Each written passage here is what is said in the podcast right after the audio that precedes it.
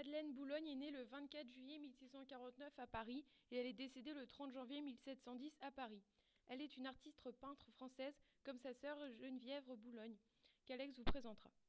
Le 7 décembre 1669, elle entre à l'Académie royale de peinture et de sculpture avec sa sœur.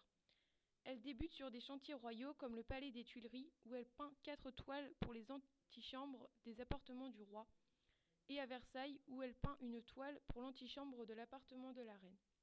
Elle peint de nombreux tableaux sur la vie port-royal des champs, des natures mortes, des portraits et des tableaux religieux.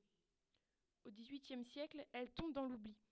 Ses œuvres sont attribuées à d'autres peintres, ses peintures aux Tuileries disparaissent, son travail à Versailles est détruit lors de la construction de la Galerie des Glaces.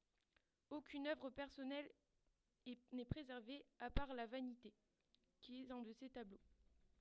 À l'époque, les femmes sont sous-estimées et les femmes peintres ne sont pas considérées comme de vrais artistes.